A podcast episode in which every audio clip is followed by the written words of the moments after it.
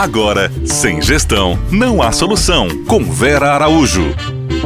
Olá, olá, tudo bem com vocês? Estamos de volta para mais cinco minutinhos de dicas em gestão de negócios e em serviços de alimentos e bebidas.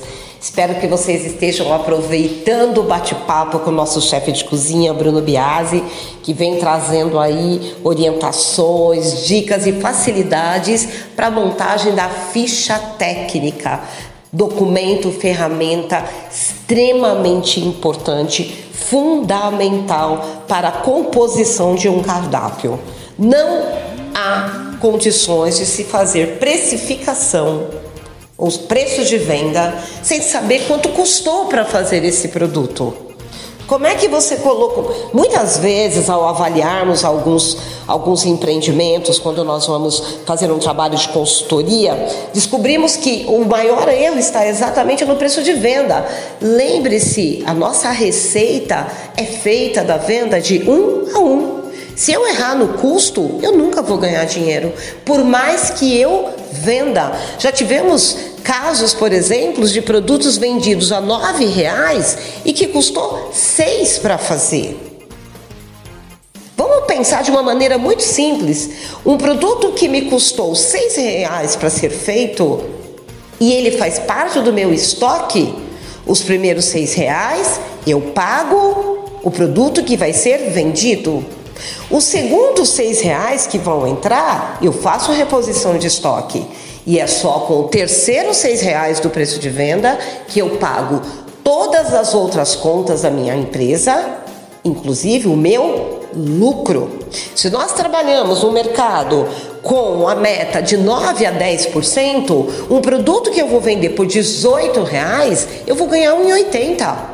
Todo o restante está comprometido, mas eu não sei nem quanto custou para fazer o primeiro produto. Ficha técnica é fundamental, porque sem gestão não há solução. Até amanhã! Olá pessoal, olá Vera, tudo bom? Estamos de volta aqui para dar continuidade à nossa conversa sobre ficha técnica. E Vera, isso que você disse é muito verdade, né? A gente na consultoria percebe muito o quão é recorrente as pessoas não saberem precificar o seu produto, né? Precificarem de forma errada, acharem que estão fazendo certo e não estão. Esse exemplo que você deu, Vera, da pessoa vender o produto a um preço muito pouco, muito pequeno em comparação ao que ele custou, acontece muito.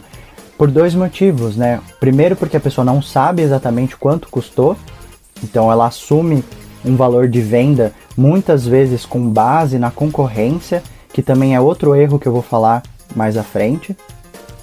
Ou então porque ela acha que se elevar muito o preço de venda não vai ter saída. Só que ela também precisa entender isso que a Vera acabou de explicar, que geralmente a gente vende sempre a três vezes mais o que custou, porque a primeira vez vai ser para pagar o que você já investiu, a segunda vez vai ser para investir num estoque, num fluxo de produção, para você comprar mais matéria-prima para fazer uma outra produção para uma segunda venda. E a terceira parte é onde você realmente vai pagar as suas contas, pagar os seus colaboradores e tirar o seu faturamento, o seu faturamento não, o seu lucro, o seu prolabore, né, o seu salário.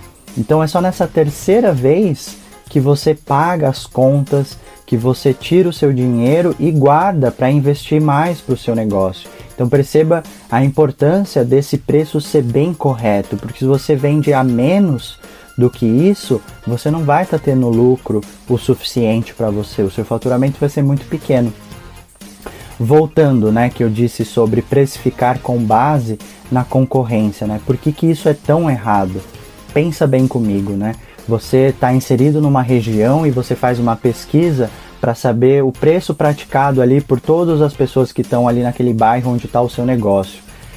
Você não tem certeza se eles estão fazendo a ficha técnica de forma correta. Você também não sabe por quanto eles estão comprando, né, o quanto eles pagam pela matéria-prima que eles compram com os fornecedores. Você não sabe o quanto está tendo de desperdício na cozinha deles. Então, por isso que fazer a sua própria ficha técnica é a única forma segura de precificar. porque só assim você vai ter controle real do quanto você paga da sua matéria-prima, o quanto que está tendo desperdício de dentro da cozinha. Então percebam, gente, a importância da ficha técnica mais uma vez. Bom, ficamos por aqui hoje. Continuamos nossa conversa amanhã e até a próxima. Você ouviu? Sem gestão, não há solução.